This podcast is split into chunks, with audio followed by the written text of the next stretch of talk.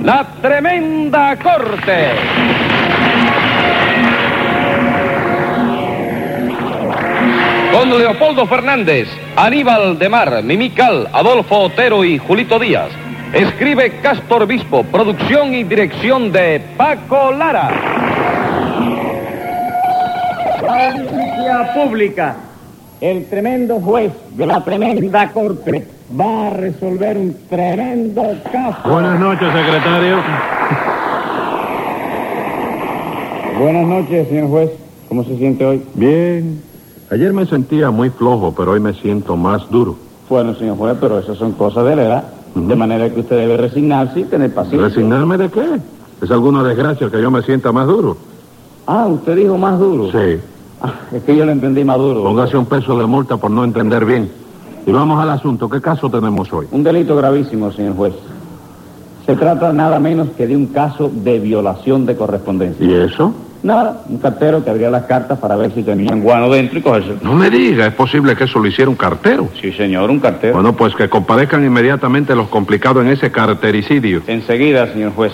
Luz María Nananina. Aquí como todos los días. Olegario Calderilla. Servidor. José Candelario Tres Patines. A la vea. Perico Jovellanos y Campos Floridos. M aquí. Caramba, si hoy vino el poeta también. A ver qué es lo que lo trae a usted por aquí, Perico.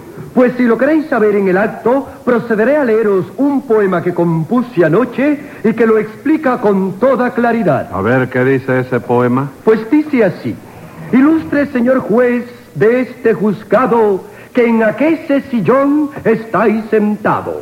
Hoy concurro ante vos para pediros que me dejéis meterle cuatro tiros a ese malvado y pérfido cartero que se roba las cartas y el dinero. Va, va, va, no empiece a comer poesía, periquito, que yo no te robé a ti absolutamente nada. Cállese chico. la boca, Tres Patines. Tengo que defenderme, viejo. Ya se defenderá cuando le llegue la hora. ¿Pero qué hora, chico? La hora de defenderse. ¿Y cuál es la hora de defenderse? La que yo diga. ¿Y tú dices la hora? Sí. Tú eres Radio Reloj. Póngale 10 pesos a Tres Patines para que no haga tantas preguntas, secretario. Continúe, Perico. ¿Qué me decía usted? que espero que condene la justicia a quien abre las cartas con malicia para ver si contienen algún guano y en caso de que sí, meterle mano.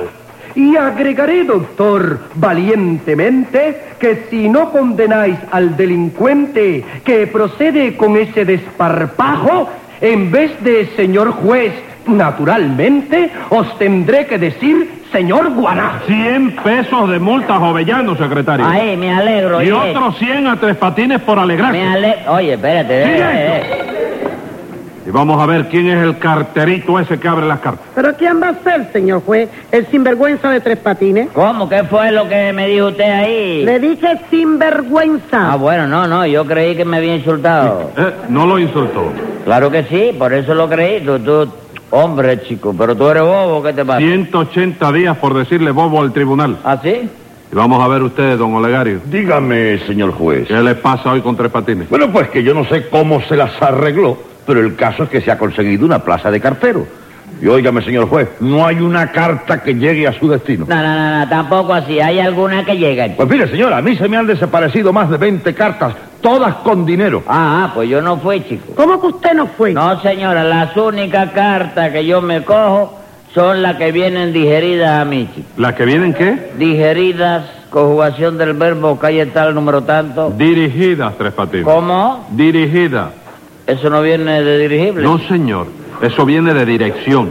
¿Seguro? Sí, señor. Y acláreme una cosa. ¿Cómo logró usted conseguir una plaza de cartero? Bueno, chico, eso tiene su explicación, tú sabes. ah, tiene su Sí, explicación. pero no conviene que se sepa, porque yo no soy cartero de plantilla. Ah, vamos, su plaza es de temporero. No, no, tampoco es de temporero. ¿Y de qué es su plaza entonces? De cartero clandestino. No me diga.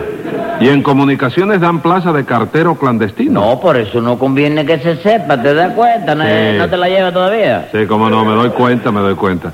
Pero usted sabe repartir cartas. Hombre, ¿cómo no, chico? Yo, oiga, yo he jugado al póker una pila de veces. Le pregunto Te reparto si- por la derecha y por la izquierda, ¿eh? Le pregunto si ha sido usted alguna vez cartero. Cartero no, pero fui algo parecido. ¿Qué fue usted? Carterista.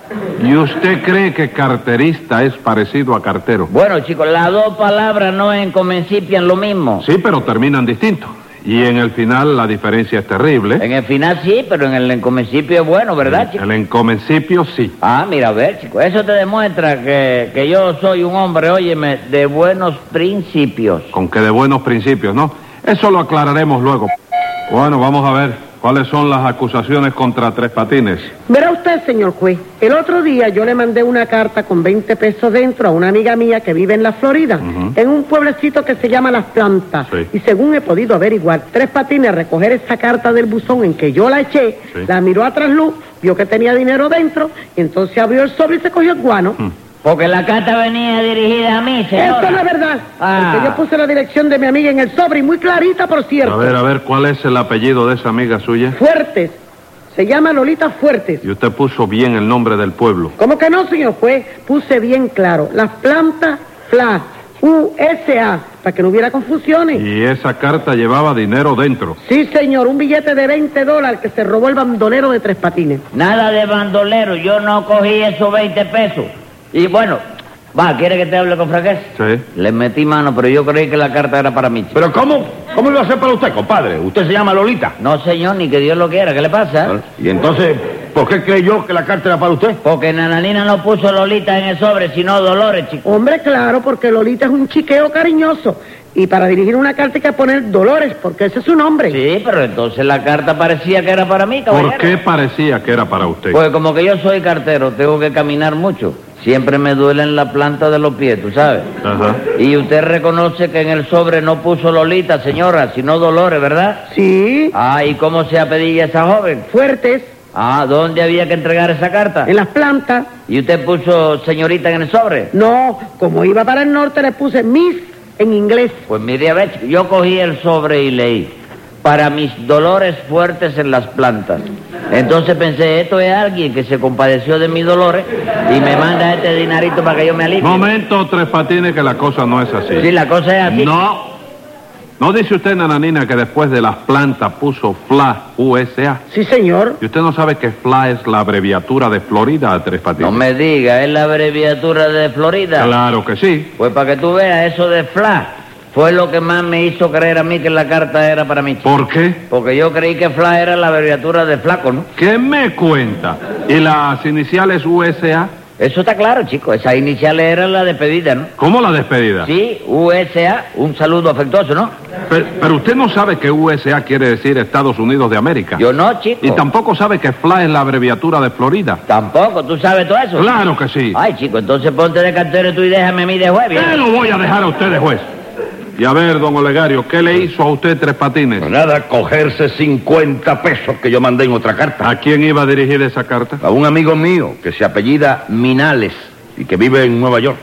Ah, pero eso era un apedillo. Claro que sí, señor. Pues yo creí que ese dinero era para mí también, chico. Porque en el sobre decía, señor, no, eh, no, mejor dicho, decía mister, ¿no? ¿Y qué tiene que ver que dijera mister? Hombre, que yo lo leí en el sobre, yo leí para mis terminales. Entonces yo pensé, nada, esto me lo mandan a mí para los terminales que yo juego toda la semana. Sí, señor, pero la carta llevaba su dirección.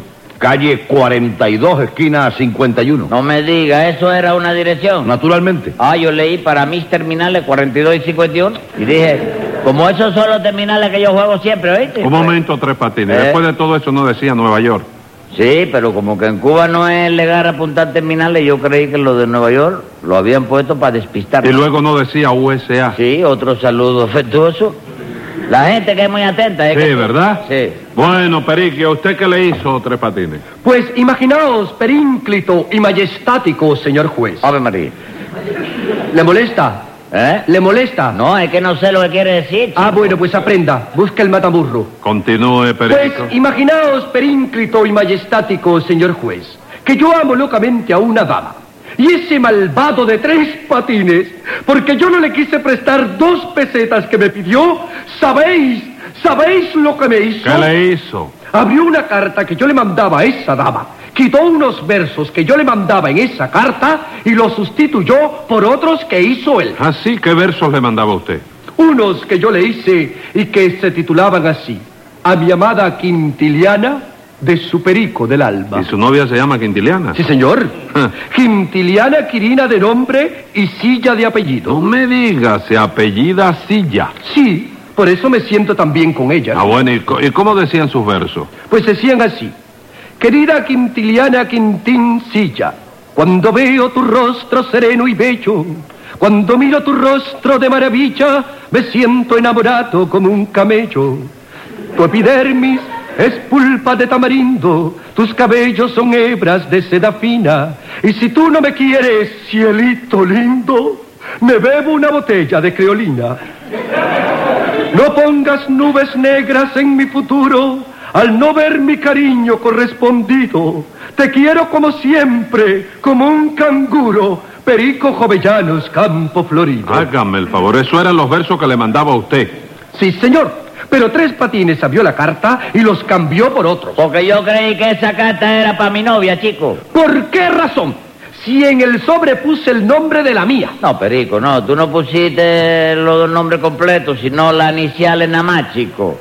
Porque los nombres eran muy largos y no cabían en el sobre. Ah, pues yo no sabía eso, figúrate tú. ¿Cuál es la inicial de Quintiliana?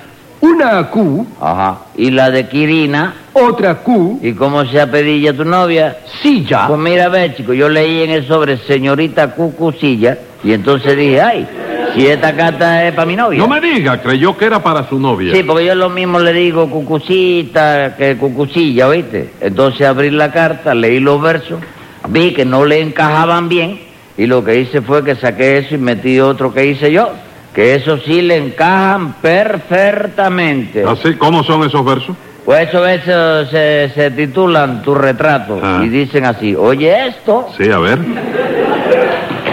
tus ojos son tan viscos que la pareja no está nunca de acuerdo para mirar. Pues cuando el uno mira para una oreja, el otro está mirando para otro lugar. Oye eso. Tu boca es tan enorme que no se debe hablar de tus encantos y tus hechizos.